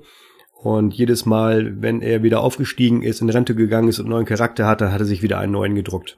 und die sehen schon richtig gut aus. Okay. Ähm, bemalt er die auch oder wie ist er da drauf? Ähm, ja, weil er immer relativ schnell in Rente geht, lohnt sich das fast nicht mit dem Bemalen. aber er, aber ähm, er bemalt die auch zur Not selber. Ja, okay. Ähm, ja, eigentlich wäre ja der Mono mit dabei gewesen, aber aus privaten Umständen ist der jetzt heute leider raus. Der könnte nämlich jetzt ein bisschen mehr zum Bemalen sagen, weil der hat das letzten Winter ein bisschen angefangen und hat da ein bisschen Erfahrung zu. Ansonsten weiß ich nur, dass das ja quasi ein Hobby für sich ist, genauso wie der 3D-Druck natürlich. Ähm, was ja dann auch so die einen bemalen oder ich habe auch schon oft gehört, dass viele Leute sich einfach so einen neuen Kickstarter holen, damit sie neuen, äh, neuen Minis zum Bemalen haben. Ähm, ja. Ich bin mittlerweile eher so auf dem Level, dass ich gar nicht mehr so erpicht auf diese ganzen 3D-Minis da drin bin. Wie seht ihr das? Also ich bin Fan davon, ganz ehrlich. Aber das vielleicht liegt vielleicht auch daran, dass ich noch nicht so viel kenne. Ähm, aktuelles Beispiel ist ja bei mir Bloodborne, was ich mir vor kurzem geholt habe, oder auch schon ein, zwei Monate alt. Und äh, da sind ja wirklich sehr viele Minis dabei ähm, an, an äh, eigenen Figuren oder halt auch hauptsächlich an Gegnern und die wirklich meiner Meinung nach sehr, sehr schön geworden sind. Mhm. Ähm, vom Design her, vom, also wie das Videospiel halt auch. Und da sind die, äh, die Gegner ja auch schon teilweise, gerade wenn es an Bossgegner geht, sehr, sehr abgefahren. Und das fände ich schon, bei so einem Spiel, Spiel fände ich das schon schade, wenn da einfach nur ein Plättchen liegen würde oder eine Karte liegen würde. Das, da ist es schon wirklich sehr, sehr schön. Ähm, Richtung Bemalen bin ich ein Fan von, muss ich sagen. Also ich finde das, ich beneide das, wenn man so Minis wirklich super schön bemalen kann. Ähm, würde das gerne auch mal ausprobieren, aber habe Angst, dass ich mir dann meine Figuren irgendwie versaue, weil ich ja eben schon gesagt äh, zwei linke Hände habe. Aber ähm, ich hatte damals äh, in, der, in der Schule auch jemanden Bekannten, also kennst du jetzt nicht, Dominik, weil das war dann die das ein Jahr höhere Handelsschule, was ich noch gemacht habe. Ähm, der hat sich wirklich War, ähm, Warhammer-Figuren nur gekauft, um sie zu bemalen. Also der hatte mit dem Spiel an sich überhaupt nichts am Hut. Ähm, hatte aber wirklich diese künstlerische Ader und die Dinger sahen einfach so unfassbar geil aus. Also, äh, deswegen es trifft so ein bisschen, trifft so ein bisschen äh, mein, mein, äh, meine Emotionen, um auf die alte Folge zurückzukommen. Ähm, klar, ist aber so ein, so ein Ding, würde ich als äh, Love it or hate it beschreiben. Also manche finden es halt super, super und den anderen ist es halt vollkommen egal, ob da jetzt ein Mini bei ist oder nicht. Deswegen finde ich es auch eigentlich ganz gut, dass es oft äh, auch dann als Deluxe-Material dabei ist. Also dass du dir dann auch vielleicht eine eine billigere Variante oder eine günstigere Variante des Spiels kaufen kannst, wenn du da keinen Wert drauf legst. Und wenn du Wert drauf legst, dann gibst du halt die paar Euro mehr aus und hast dann deine Minis dabei.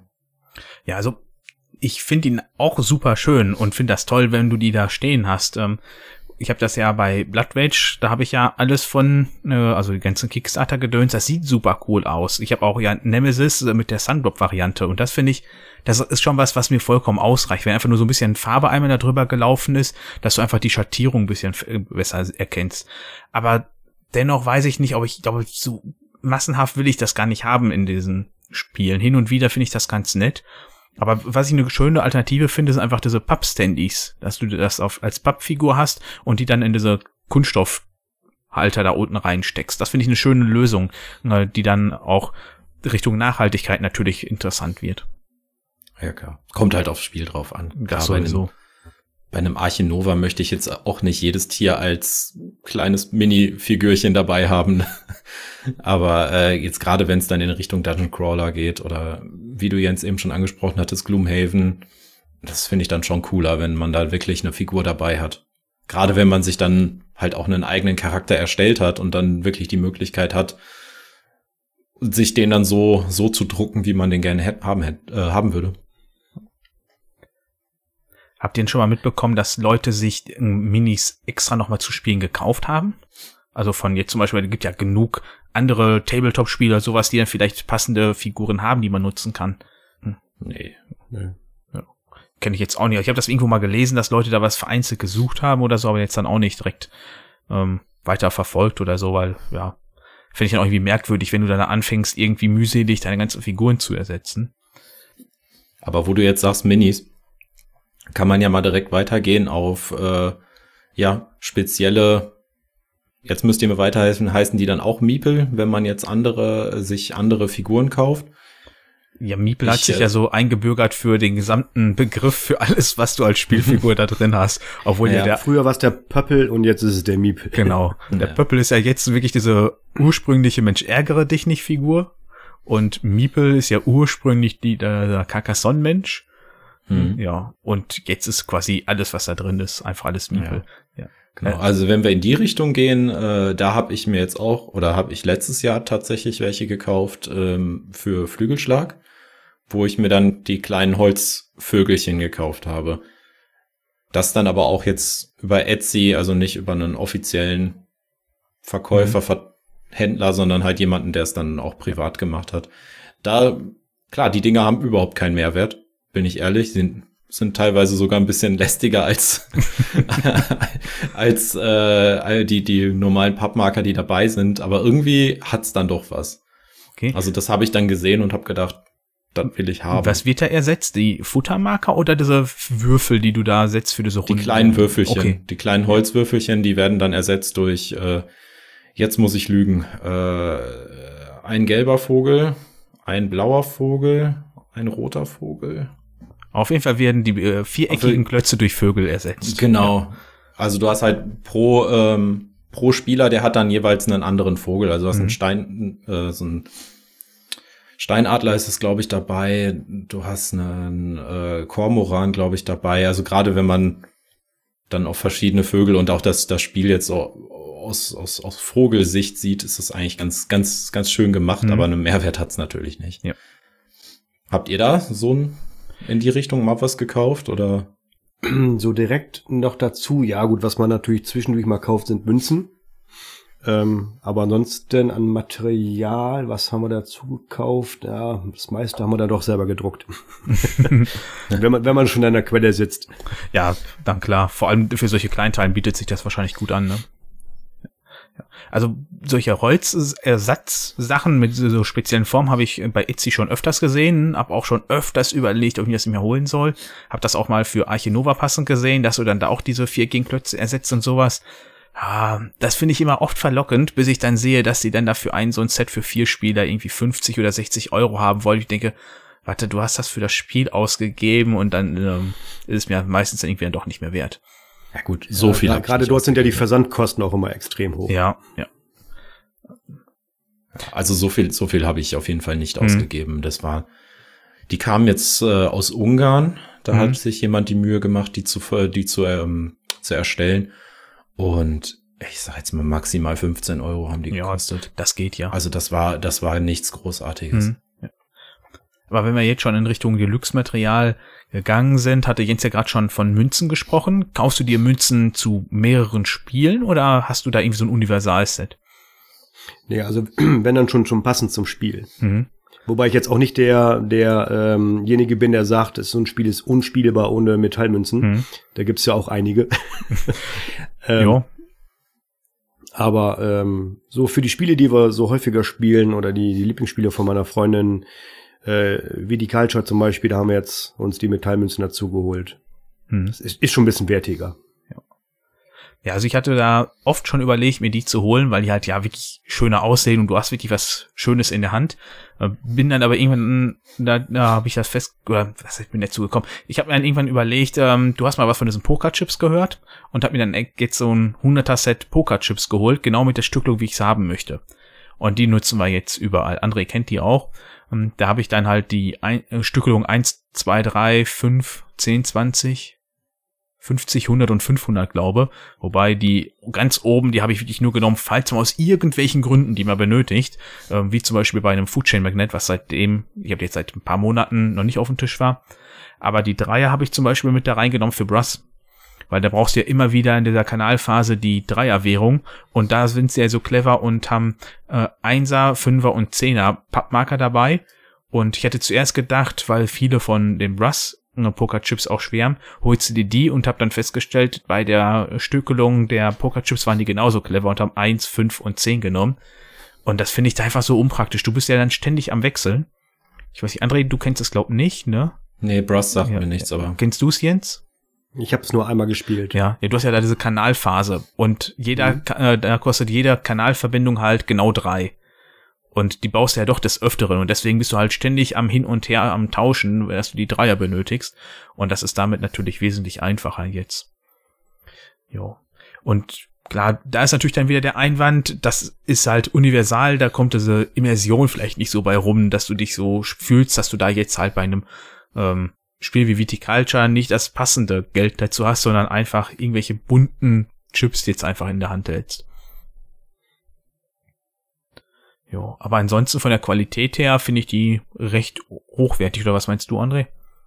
ich finde die super, ja. Ja. Also, klar, Pokerchips kenne ich aus der Pokerphase, die ja, die ja auch mal etwas länger hatte. Und da gefühlt hatte ja damals jeder einen Pokerkoffer, so um die 2000, weiß ich nicht, 10, 2015. Hm.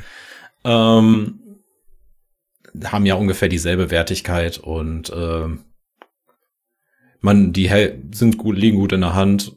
Und ich bin jetzt auch nicht so erpicht darauf, dass da jetzt unbedingt das mit dem Spiel zusammenpassen muss. Hm. Klar, es ist natürlich schön, wenn du da irgendeinen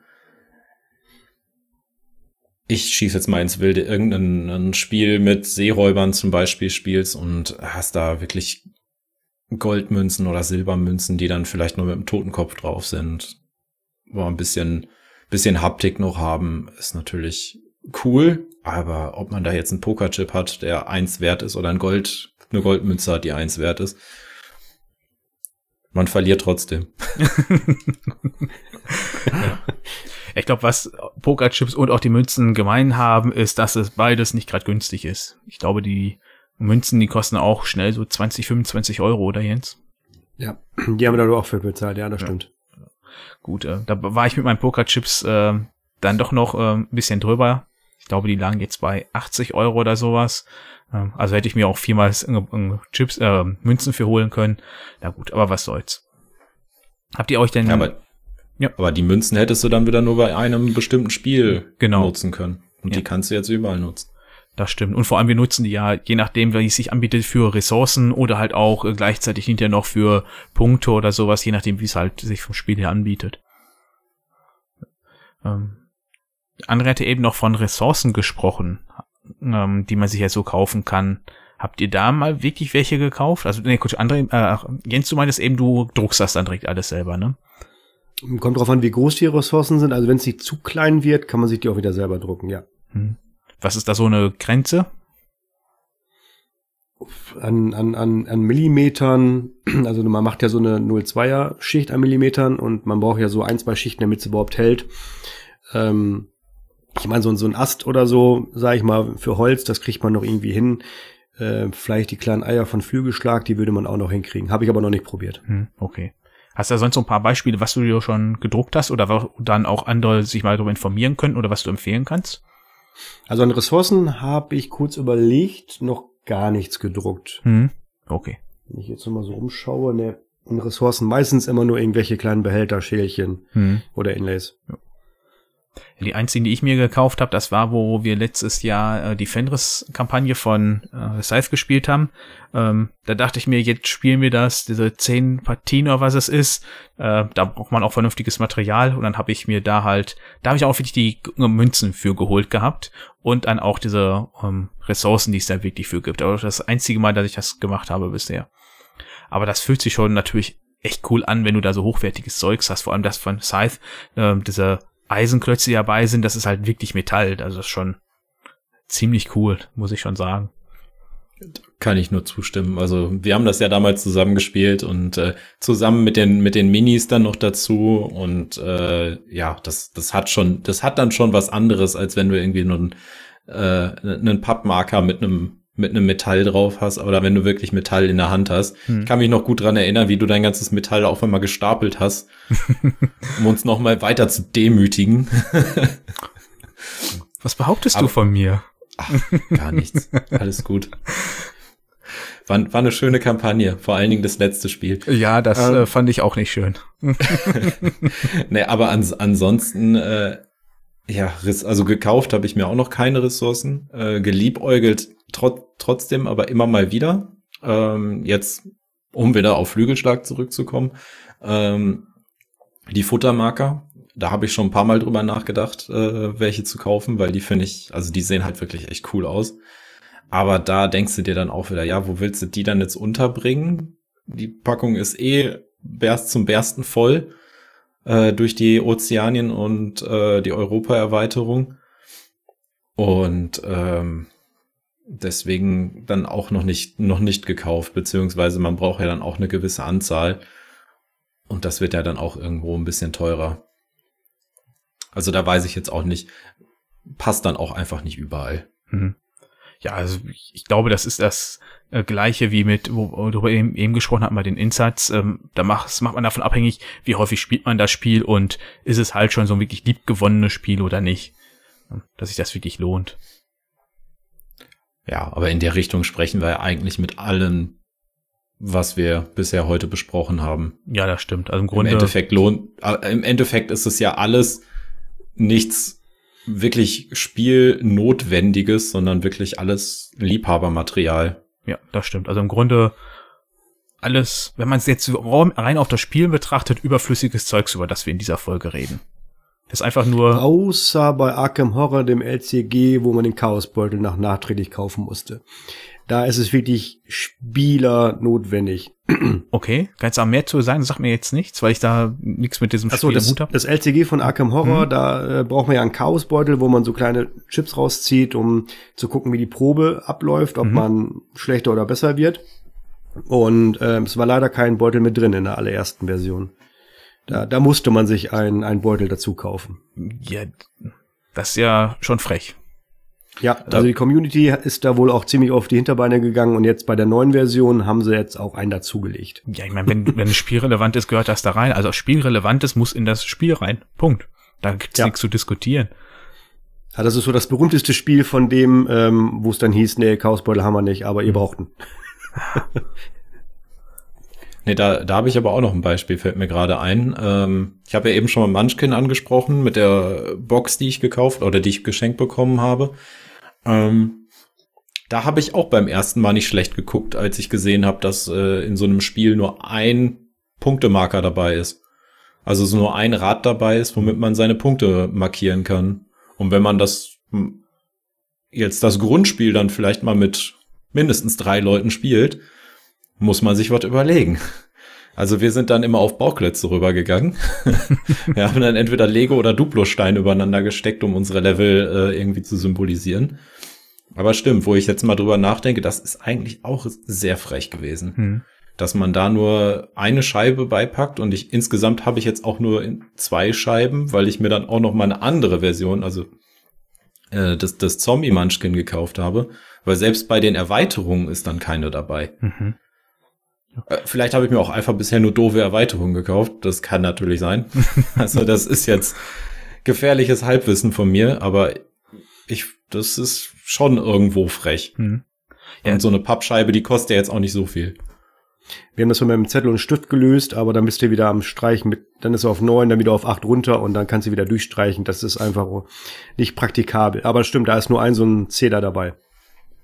Ja, mit, mit, mit Zettel und Stift haben wir auch angefangen und äh, dann haben wir, wie gesagt, dann hatten wir die Bauklötze da rumliegen und haben dann einfach die übereinander gebaut. Das konntest du dann immer ganz schön sehen.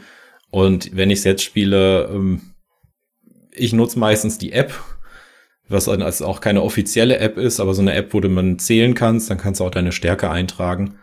Aber ansonsten. Ja, was ich noch wirklich auch besitze, aber auch erst seit, wo habe ich das denn gekauft? In Dortmund auf der Spiel doch, sind Playmates. Die habe ich mir für Solo-Spielen geholt. Und da bin ich jetzt echt begeistert von, wie angenehm das ist, wenn man da Karten drauf auslegt und dann die wieder hochnehmen muss oder da drauf würfelt. Ähm, habt ihr solche? Also wir haben eine große Spielmatte für, für den Küchentisch, weil das ist ein Holztisch, wo ich immer ganz schlecht die Karten äh, wieder aufbekomme mit meinen äh, Fingern und äh, eher die Karten zerstöre, als dass ich die Karte aufhebe. Ähm, weil hier oben in unserem Spielezimmer haben wir einen Spieletisch und äh, da ist so eine Filzmatte deutlich einfacher und jetzt gerade im Sommer, wenn man da doch vielleicht mal direkt auf der Dachterrasse auf dem Glastisch spielen möchte, äh, haben wir uns jetzt eine ganz, ganz große, irgendwie 90 mal Meter 20 Spielmatte geholt. Hm. Ja, also ich, ich habe jetzt halt zwei kleinere, die ich beim, beim Solospiel bisher nur genutzt habe. Ähm, aber genau das, was du meintest mit dem Aufheben, das hat man ja wie oft, dass man die Karten nicht runterbekommt und macht man oft so einen Move, einmal zum Tischrand ziehen und dann wieder hochzunehmen, in der Hoffnung, dass man vorher nicht irgendwas anderes durch die Gegend schmeißt oder so. Äh, da ist mir wirklich aufgefallen, wie angenehm das dann ist, dass die Karte so leicht eindrücken kannst oder so, um dann gut hochzuheben. Da war ich sehr erstaunt. Ja. Überraschenderweise habe ich auch noch keine Erfahrung damit. Aber äh, schon, wir waren ja zusammen auf der Spiel doch und da habe ich die zum ersten Mal gesehen, wirklich. Und ähm, ich denke mal, da wird auch früher oder später wird bei mir auch mal einer einziehen. Mhm. Gerade wie du schon sagtest, mit Kartenspielen es ist immer eine Qual, je nachdem, was das für Karten sind. Oder dann hat man irgendwie schwitzige Finger und kriegt die Karten nicht hochgehoben oder wie auch immer. Mhm. Was man hier auch wieder sagen muss, dass die halt auch schnell ordentlich Geld kosten. Also diese kleinen, die ich da habe, wie groß sind die? Die sind so 20 mal 40 oder 45 oder, oder 30 mal 45 irgendwie um den äh, Dreh. Da hat halt auch eine schon 20 Euro von gekostet. Und die größeren, die sind glaube auch dann ganz schnell mal bei je nach Größe 60 bis 100 Euro für eine Matte. Weißt du noch, was du bezahlt hast, Jens? Ähm, ja, ich glaube auch 60, 70 Euro die ja. gekostet, ja. ja. Ähm, also auch schon ein Preis, wo man dann doch erst mal überlegt, möchte ich mir die jetzt wirklich holen, um nur was auf dem Tisch liegen zu haben. Aber ähm, ich denke mal, irgendwann wird es auch noch mal eine größere geben. Ja. Ähm, alternativ natürlich äh, gibt's noch, um Karten besser anheben zu können, Sleeves. Also die würde ich jetzt nicht nur aus dem Grunde benutzen, aber dadurch geht's ja häufig auch dann besser, dass man Karten wieder hochheben kann. Ähm, nutzt du Sleeves, Jens? Ähm, ja, eigentlich nur bei Gloomhaven, um zu sehen, was freigeschaltet ist an Karten. Mhm, okay. Also alle eingesleevten Karten sind schon freigeschaltet, die kann ich sofort direkt aus dem Inlay rausnehmen. Ansonsten habe ich ja durch meine Freundin, die findet Everdale so schön und die Karten, die sollen halt nicht abgenutzt werden. Aber mhm. ich glaube nicht, dass wir das so häufig spielen, dass sich die Karten abnutzen würden. Da wollte sie unbedingt Thieves drum haben. Ansonsten ja. haben wir, haben wir nichts. Okay. Also ich habe die Spiele, wo ich weiß, dass ich die häufig spiele und auch viel zu mischen ist, die habe ich gesleeved, was im Grunde dann ja die Deckbilder. Ähm, aber auch zum Beispiel Arche Nova, da war mir relativ schnell klar, das wird viel gespielt werden, das habe ich dann auch gesleeved. Ähm, was sich auch bisher dann doch bewährt hat, weil ich glaube, da sind wir mittlerweile auch bei 40 bis 50 Partien. Ähm, da finde ich es dann doch, ich, ob, ob, die Karten jetzt so groß abgenutzt worden wären, keine Ahnung, sei mal dahingestellt. Aber wenn ich weiß, dass das ein Spiel wird, was viel gespielt wird, wird das auf jeden Fall gemacht. Andererseits ein Lama, das haben wir schon, wer weiß wie oft gespielt. Ähm, das ist halt schon abgegrabbelt wie sonst was. Also da weiß ich, es ist ein Spiel, das kostet einen Zehner. Ähm, da ist das auch nicht dramatisch, da stört mich das nicht. Da ist nicht, wer weiß wie eine tolle Grafik drauf oder sowas. Ähm, das habe ich dann auch nicht gesleeved. Also da unterscheide ich schon, aber nicht nicht einer, der aus Prinzip alles sleeved. Es ist bei uns wie bei Wizard. Das ist schon so schmantig, das Ding, aber irgendwann kommt's weg und dann holst du für 10 Euro neu. Eben. Das lohnt nicht zu sleeven. Nein. So, solange es das Spiel dann noch gibt. Also bei äh, der Familie von meiner Verlobten ähm, war es jetzt so. Gut, das Spiel gibt es jetzt wieder. Ähm, die spielen halt Abluchsen bis zum Umfallen. Und ähm, da war das Spiel dann halt irgendwann so abgegrabbelt, äh, dass man auch ein neues kaufen wollte. Und äh, dann wurde halt die Produktion eingestellt. Also man kriegte es nirgendwo mehr. Nur noch irgendwo über Ebay. Ähm, aber mittlerweile gibt es das jetzt wieder. Jetzt muss ich aber lügen, welcher Verlag. Das Wow. weiß ich jetzt gerade nicht. Das ist ja nicht so dramatisch erstmal. Nee. Aber generell zu Sleeves, also ich habe keine. Ähm, weiß ich nicht. Mir gefällt die Haptik nicht so wirklich, wenn ich eine gesleevte Karte in der Hand habe. Aber wahrscheinlich kommt das noch. Hm. Gerade wenn es irgendwelche wertigeren Spiele sind. Also jetzt gerade bei, bei ähm, Flügelschlag habe ich auch schon mal drüber nachgedacht, weil das kommt bei uns dann doch schon sehr oder häufiger auf den Tisch. Mhm. Also, was ich festgestellt habe, ist ja schon mal die Unterschiede bei den Sleeves selber. Beim ersten Mal hatte ich mir einfach diese ganz normalen Standard-Sleeves geholt und das fühlt sich echt grabbelig an. Die rutschen, die sind so dünn, das ist fürchterlich. Und dann habe ich mir Premium geholt und die waren dann wirklich wesentlich angenehmer. Und dann habe ich mehrere ausprobiert und dachte hinterher, welche, oh, die hier sind gut, die sind von einer Preis-Leistung oder sind äh, schön günstig für die Menge, die dabei rumkommt. Und brauchte dann jetzt für mein Resist eine Sondergröße. Die habe ich dann nur bei Mayday gefunden. Und habe mir da die Premium-Dinger geholt und habe dann erstmal festgestellt, was für Unterschiede zwischen den Sleeves da noch sind, wenn man dann dann doch ein paar Euro mehr ausgibt. Und da war ich jetzt echt erstaunt, so dass ich mir jetzt gedacht habe, wahrscheinlich werde ich zukünftig dann doch lieber die nehmen, die ein paar Euro dann doch mehr kosten, wenn ich noch mal was Neues liebe.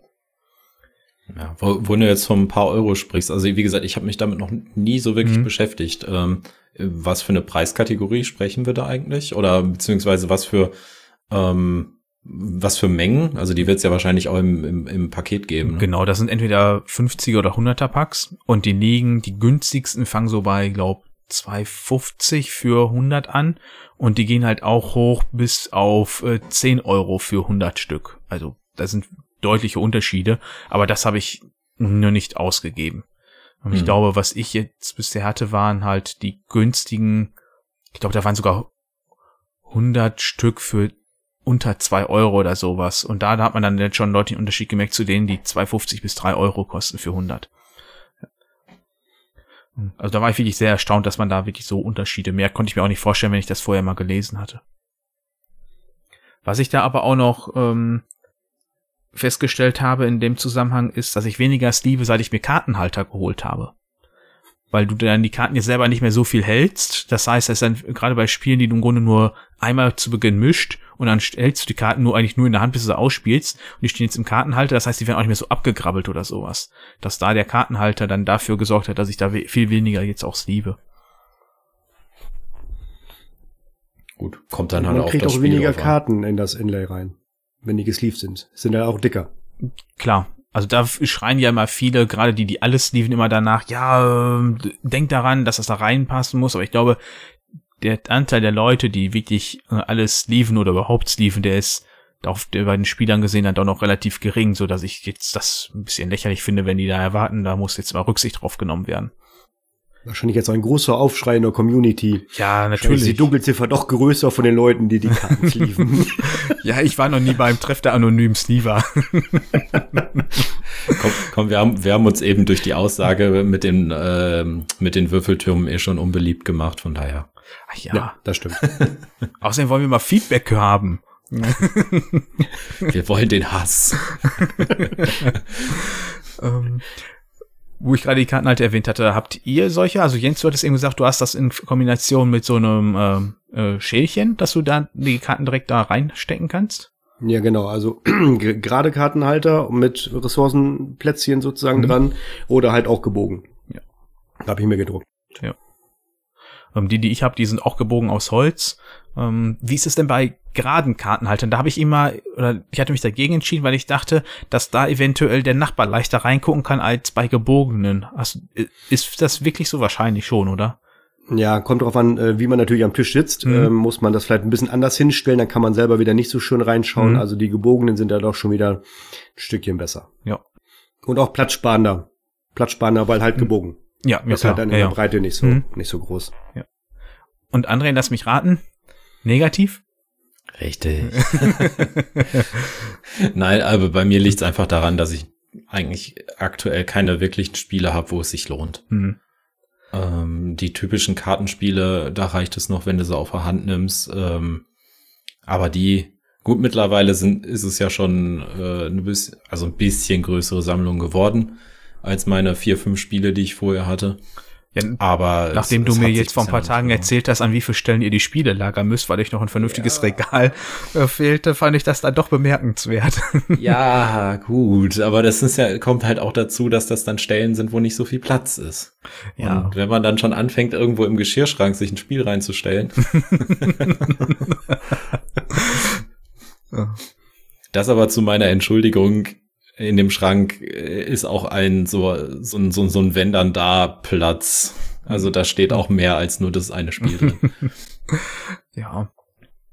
Also mit meiner Liste bin ich jetzt, glaube erstmal soweit durch. Fällt euch noch irgendwie was ein? Ja, tatsächlich. Ähm, wie sieht's denn mit äh, Dual-Layer-Materialien aus? Also ich persönlich habe mir die Gedanken darüber jetzt beim Spielen von Bloodborne gemacht, gerade weil man da dann ja sein sein sein äh, seine Spielmaterialien vor sich liegen hat und äh, auf einem auf dem auf seinem eigenen Spielfeld äh, Karten ablegen muss, die gerne mal wegrutschen. Da habe ich mir dann über, also da hatte ich mir auf jeden Fall schon mal die Gedanken gemacht, ob es da eventuell Dual-Layer-Materialien gibt. Ähm, habt ihr euch damit schon mal beschäftigt, ob es da irgendwas von Drittanbietern gibt? Also ich musste ja gerade erstmal bei Dual Layer direkt schmunzeln, weil ich denke immer an diese Bananen-Dual Layer, die ja mittlerweile nicht mehr so üblich sind, aber gerade am Anfang, wo es ja diese ersten Dual Layers gab, dass man dann immer erstmal dagegen gebogen hat. Ähm, damit die hinterher wieder halbwegs gerade auf dem Tisch liegen und ich mir immer gefragt habe, warum schreien die Leute nach diesen krummen Boards? Das habe ich überhaupt nicht verstanden. Ähm, die kennst du wahrscheinlich auch noch zu Genüge, Jens, oder? Ja, nicht nur aus der Vergangenheit, sondern vor 14 Tagen Dominations, ist auch ein recht äh, neueres Spiel. Ähm, da sind die äh, Double Layer Boards richtig schlecht. Die biegen sich wirklich wie eine Banane. Dann hat man so zwei, drei Marker, die man da drin verschieben sollen, die da gar nicht reinpassen, weil die Marker zu breit sind und ähm, Da kriege ich ja, Ja. direkt äh, so eine Krawatte. Also nicht äh, übertrieben, aber äh, verstehe ich dann einfach nicht. Ähm, ich weiß noch, ähm, auf der letzten, nee, letztes Jahr auf der Spiel war das doch, ähm, da hatte ich mir Betwixt and Between gekauft. Und dann hatten sie da auch äh, Dual-Layer-Boards, äh, konntest du dann kaufen. Und dann habe ich mir die angeguckt. Und das war im Grunde das gleiche Board, wie du dabei hast. Und da musst da ähm, so Kristalle da drin platzieren. Und das war dann, na, und jetzt, ich habe einfach nur so diese ganz dünnen äh, Pappboards, die ich super finde, weil die einfach plan aufliegen. Und da ist einfach nur Kreise angedeutet gedruckt. Und da legst du die drauf. Und diesem Dual-Layer-Ding war das quasi das nur auf einer dicken Pappe ausgestanzt und darunter ist eine ungedruckte Pappe. Das heißt, du hast da einfach nur eine Vertiefung, die du dann hast, die noch nicht mal im schönen Hintergrund ist. Und das war gebogen. Und solltest du 20 Euro für bezahlen. Ja, da- habe ich die Welt nicht mehr verstanden. Vor allem, du hättest auch einfach nur das obere Lager ausstanzen können und die untere bräuchtest du gar nicht mehr. Das hätte genau den gleichen Effekt gehabt. Da hätte ich wahrscheinlich mal einen schöneren Tisch noch gesehen als eine ungedruckte Pappfläche. Ja, und auf der und gleichzeitig habe ich dann äh, bei Terraforming Mars gesehen, da sind auch die neuen rausgekommen, die kosteten sogar 25 Euro und die, die sich da ge- liegen gesehen haben, waren auch alle gebogen. Ja, da verstehe ich die Welt nicht. Also habe ich null Verständnis für. Um, Und da finde ich es jetzt schön, was ich äh, bei Discordia jetzt selber hatte und bei äh, Starship Captains Ich weiß, da bekommst du einfach zwei Pappstücke und dann liegen da so ein paar doppelseitige Klebesticker dabei und dann klebst du das selber übereinander und das ist einfach eine wunderbar plane Fläche. Das finde ich eigentlich eine sehr schöne und wahrscheinlich auch viel günstigere Alternative dazu.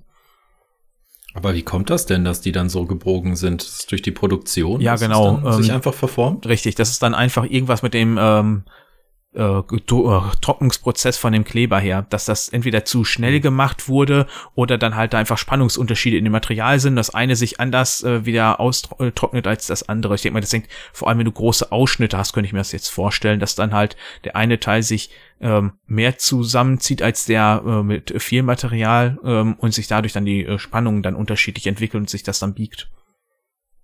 Das ist echt schade. Ja.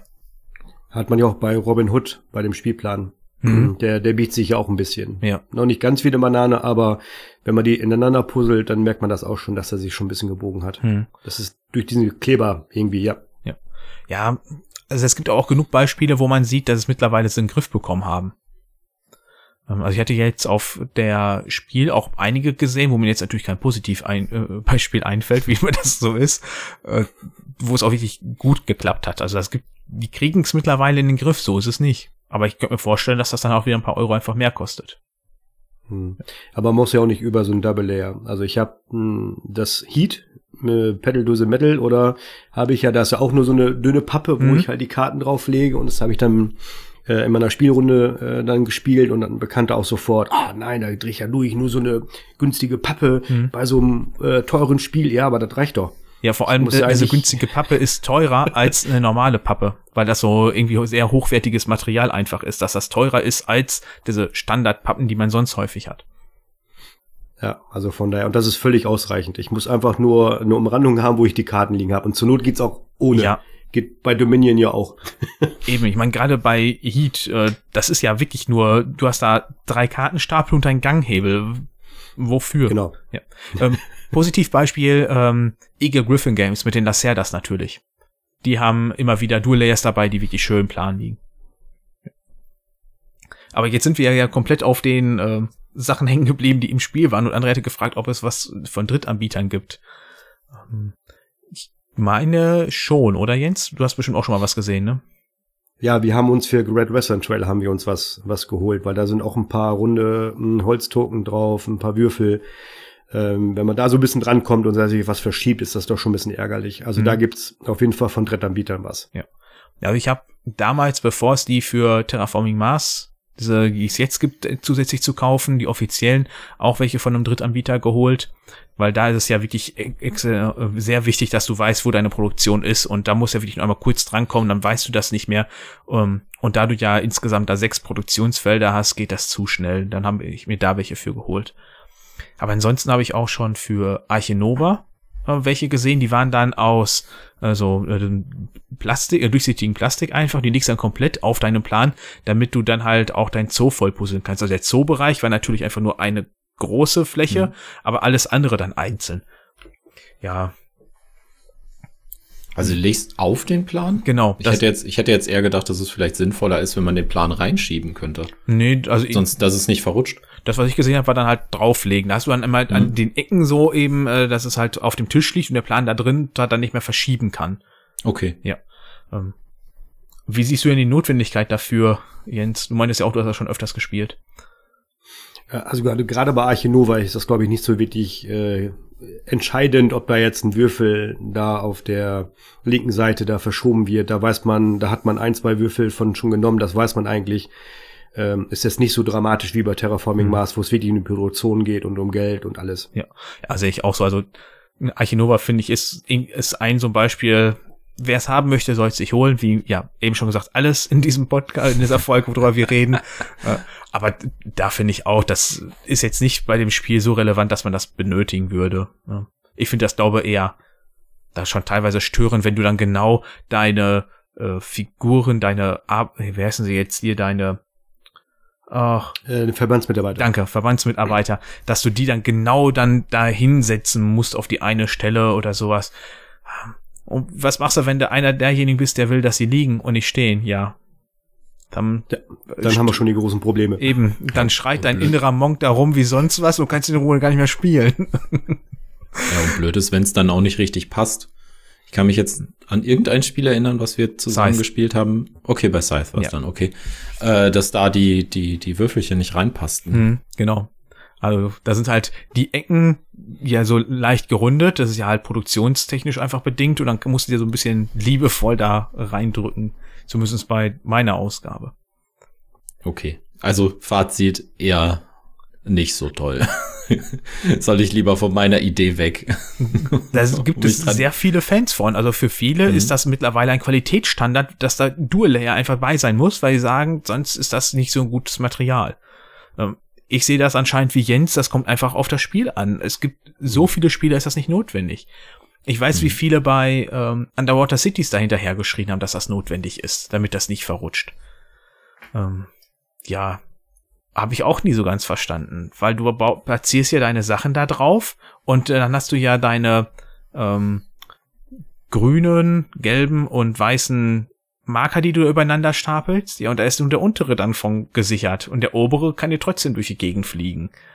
Ja, da, weiß nicht, fand ich auch irgendwie mal merkwürdig. Vor allem fand, ist das da ja auch nicht so dramatisch, wenn das ein bisschen verrutscht, dass ja dann, du hast ja da deine kleinen Kuppeln und ob die jetzt genau da drauf steht oder ein bisschen verschiebt, selbst wenn sie sich verschiebt, du kannst es immer wieder noch nachbauen, das ist, habe ich nie so ganz gesehen. Jens nickt gerade nur. Ja, genau.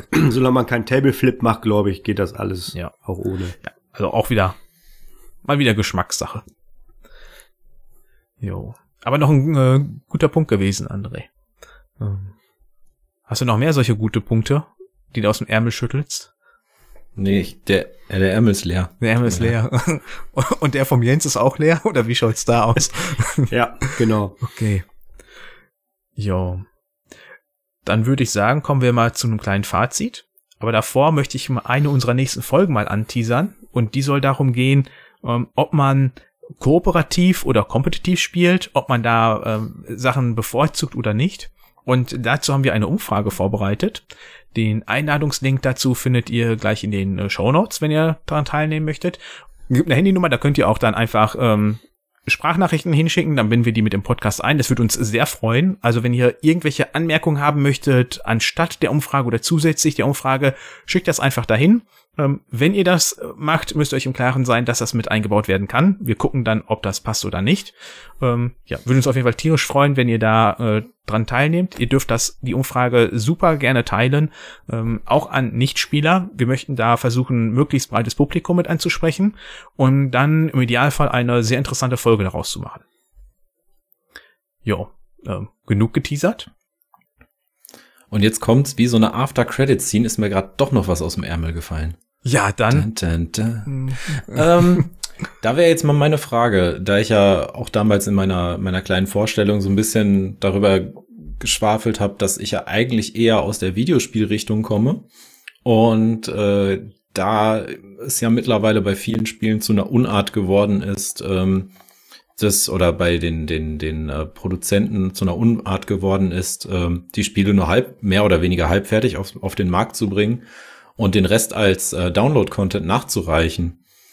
Ähm, wenn wir jetzt schon in dieser Folge über Deluxe-Materialien, über Zusätze für Spiele und so weiter gesprochen haben, äh, wie seht ihr das denn? Könnte diese Gefahr eventuell auch ähm, Brettspiele treffen, dass man irgendwann denkt oder dass sich die Produzenten irgendwann denken, wir können mehr Geld damit machen, wenn wir jetzt irgendwas Wichtiges weglassen und verkaufen das dann noch zusätzlich? Oder was nicht super Wichtiges, aber was Quality of Life verbesserndes? Ja, gut, da gehen ja die Meinungen auseinander mit einigen Erweiterungen. ob die dann halt wichtig sind oder ob es einfach nur, oh, das hatten wir vorher eigentlich schon geplant, haben wir erstmal aus dem Grundspiel rausgenommen und ähm, ja, verkaufen sie das als Erweiterung. Das ist ja wahrscheinlich genau das Thema, was du wahrscheinlich gerade ansprechen möchtest. Genau, genau das ist es. Also das ist ja, bei, wie gesagt, bei vielen Videospielen so, dass du genau weißt, oh, hier fehlt was oder hier ist eine Tür, die kannst du nicht öffnen. Es ist so klar, dass da ein DLC kommt. Ähm, und da, klar, wenn du jetzt von Erweiterungen sprichst, klar.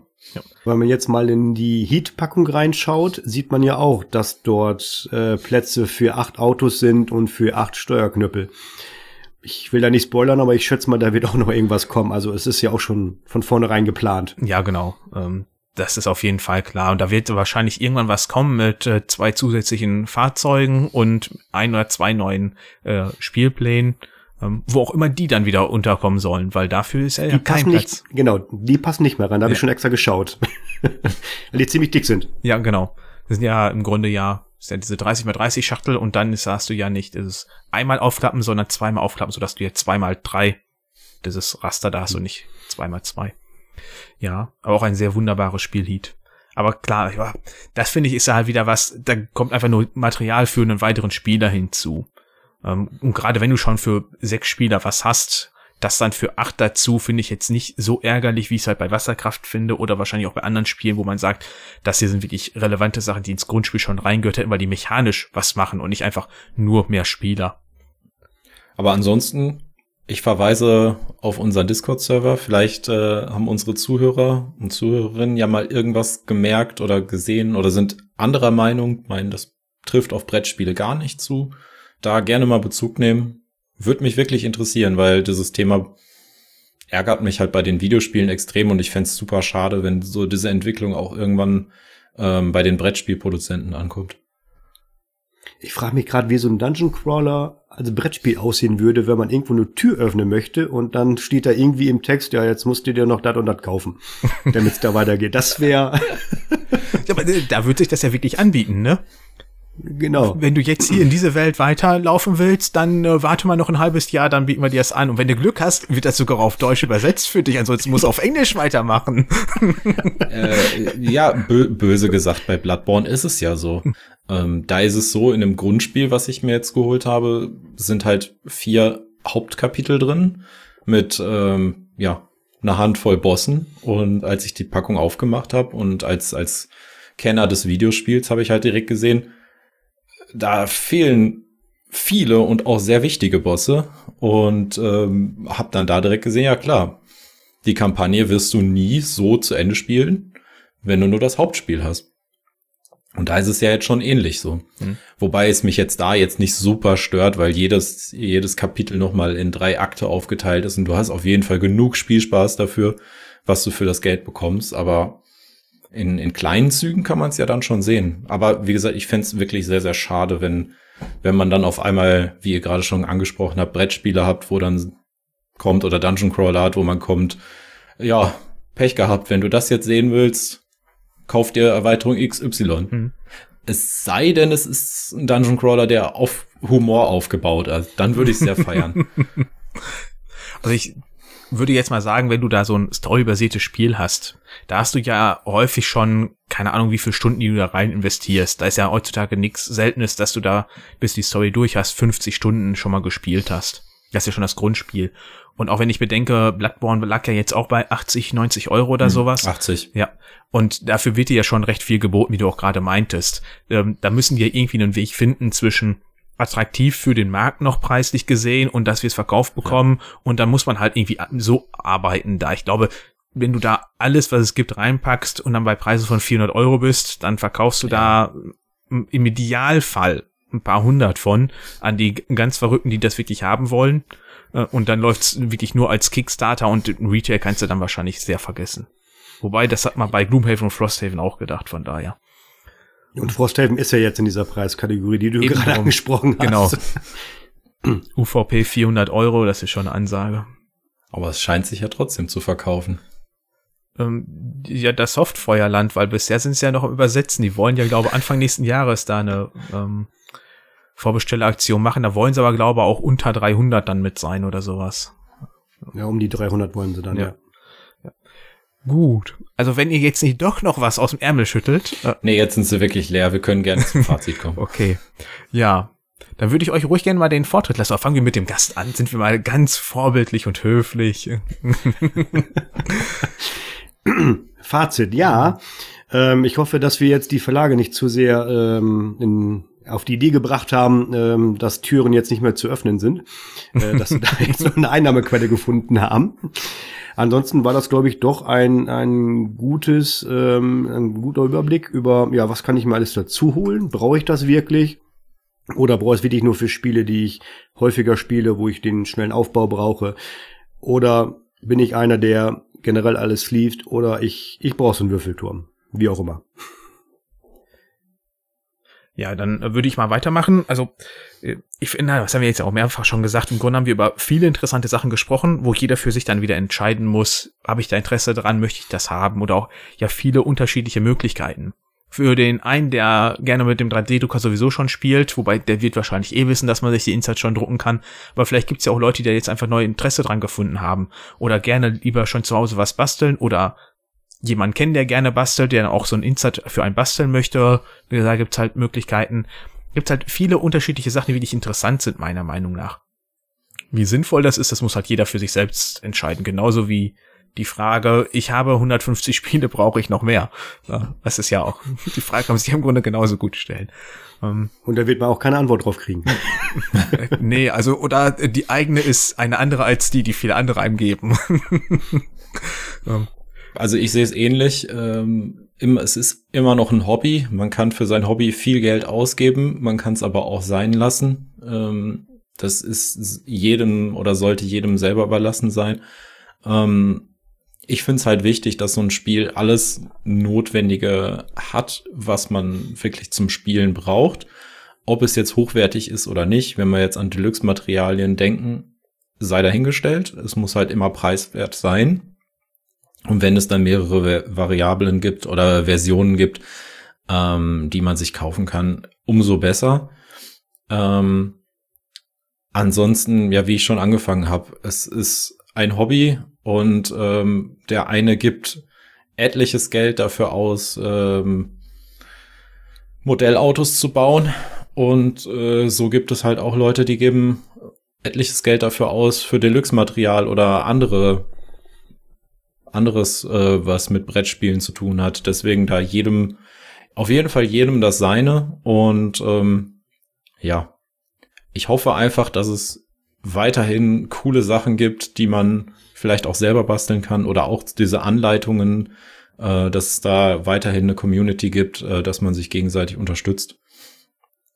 Und ja, ansonsten hoffe ich einfach, dass wir einen einigermaßen Überblick gegeben haben, was es so gibt, wie unsere Meinungen dazu sind. Deswegen bitte, auch wenn ich eben gesagt habe, wir wollen den Hass, äh, immer dran denken, seid lieb zueinander, wenn ihr diskutiert. Äh, jeder kann eine andere Meinung haben wir waren jetzt bei manchen Sachen, wie jetzt in Würfeltürmen, ein bisschen abgeneigt dagegen, aber es gibt halt Fans für alles. Ja, also war im Grunde der Teaser von André. Ähm, was nutzt ihr? Welche Meinung habt ihr dazu? Haben wir irgendwas vergessen? Teilt uns das mit per E-Mail, Discord, Twitter, Mastodon, ganz wie ihr wollt. Die, äh, unsere Kontaktinfos findet ihr alle in den Show Notes. Da werde ich auch nochmal einen Link reinpacken zur Instagram-Seite vom Jens, dass ihr den mal auch ein bisschen noch äh, folgen könnt und ihn ein bisschen unterstützt. Und ansonsten, ja, würde ich sagen, bis zum nächsten Mal wir hatten gerade schon, das möchte ich nur kurz einwerfen, uns darüber unterhalten, was man sonst noch so machen könnte. Wir haben noch die Ideen äh, über ähm, Lagerung und äh, Regale etc. Da waren, hatten wir uns aber gedacht, da machen wir lieber eine eigene Folge raus, anstatt dass wir das jetzt hier noch mit reinschmeißen. Ansonsten. Gerade bei dem Thema liegend oder stehend, glaube ich, kann man auch schon wieder eine Stunde lang diskutieren. Nein, nein, da, da, da gibt's nur eine Aussage, stehend. das sehe ich auch so. Ja. ja. Gut, dann äh, nochmal vielen lieben Dank, Jens, äh, dass du mit dabei warst. Ja. Es war ich sehr schön. Danke, dass ich dabei sein durfte. Sehr gerne. Vielleicht kommen wir nochmal irgendwie zusammen. Finden wir nochmal was? Auf jeden Fall wahrscheinlich bei dem Spielerwochenende. Ja, sehr gerne. Im Februar. Ja, das höre ich doch gerne. Ansonsten würde ich sagen, äh, an euch alle da draußen schöne Feiertage. Genießt sie, spielt zusammen, lasst es sein, wie auch immer ihr eure Feiertage mit euren Liebsten verbringen möchtet. Genießt ein bisschen die Ruhe, soweit das geht an den Feiertagen. Und ansonsten würde ich sagen, hören wir uns nächstes Jahr wieder. Tschüss. Tschüss.